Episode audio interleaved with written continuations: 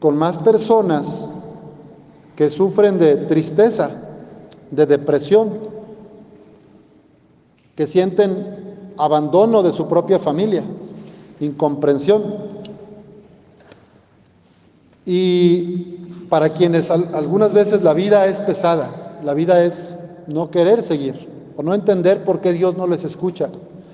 Y yo les quiero decir hoy a ustedes, a esta comunidad reunida, ante las urnas de estos hermanos y hermanas, que la vida es un regalo, es un tesoro, es un don que Dios nos da. Y que no está mal estar triste, que nadie pide vivir deprimido. Pero si estás en ese estado, es algo temporal. Dios está haciendo su obra en ti. Ábrete al amor de tu familia, Ábrete al cariño de tus amistades. Aislarnos y echarle la culpa a todos y a todo de mis males no es el camino de la sanación. Si algo tenía el Padre Pro es que era un hombre que en los momentos más duros siempre tenía una sonrisa para los demás. En la persecución más intensa él seguía con sus dolores de estómago, con sus problemas de salud, entregándose a los demás. Pidámosle al Señor que nos conceda ser hombres y mujeres, que aunque crucemos por cañadas oscuras, estemos abiertos y sirviendo a los otros. Les aseguro que si el grano de trigo no cae en tierra y muere, queda infecundo, pero si muere, da mucho fruto. El que se ama a sí mismo se pierde. El que se queda enredado viéndose al ombligo y sus heridas, el que se revuelca y se conmisera de lo que no puede cambiar, se acaba perdiendo.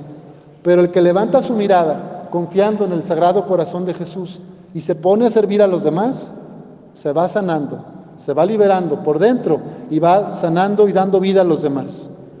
El que quiera servirme, que me siga, y donde yo esté, allí estará también mi servidor que no nos domine el pánico. La muerte no es el final. La muerte es solo un reposo, es solamente un sueño. A estos seres queridos de ustedes los está llevando nuestra Madre del Cielo, la Virgen de Guadalupe, camino a la casa grande del Padre. Y algún día también nosotros seremos llamados. La muerte no es para tenerle miedo o pánico, es para decidir mejor cómo quiero vivir. Frente a la muerte, tú eliges cómo quieres dar la vida. Si quiero quedarme en mí, en mi interés personal y egoísta, o si quiero partirme y compartirme, dándome a los demás, alimentando a otros. Es curioso porque algunas personas, sobre todo la gente más mayor, dice, me ha tocado escuchar, ¿verdad? Yo ya le pido a Dios que se acuerde de mí, o que se apiade de mí. Como diciendo, que ya me lleve. Yo creo que ya cumplí. Quizá los malinterpreto, pero a veces me dan ganas de contestarles. Oiga, Dios se acuerda de usted todos los días. Si estamos vivos, si levantamos la cabeza, si nos despertamos este día en la cama, es porque Dios está con nosotros. Se está acordando de ti y de mí. Porque en Cristo vivimos, nos movemos y existimos. Y en el salmo que escuchamos, lo tenemos tan claro. Preparas una mesa ante mí, me unges la cabeza con perfume y mi copa rebosa. Cada día, si puedes ver, si puedes caminar, si puedes oler, si puedes beber, si puedes escuchar, si puedes cantar, si puedes servir a alguien, levantar a alguien que está tirado. Está Cristo presente en ti, está resucitado entre nosotros.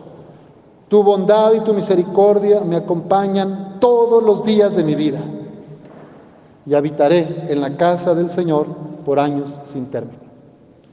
Que así sea.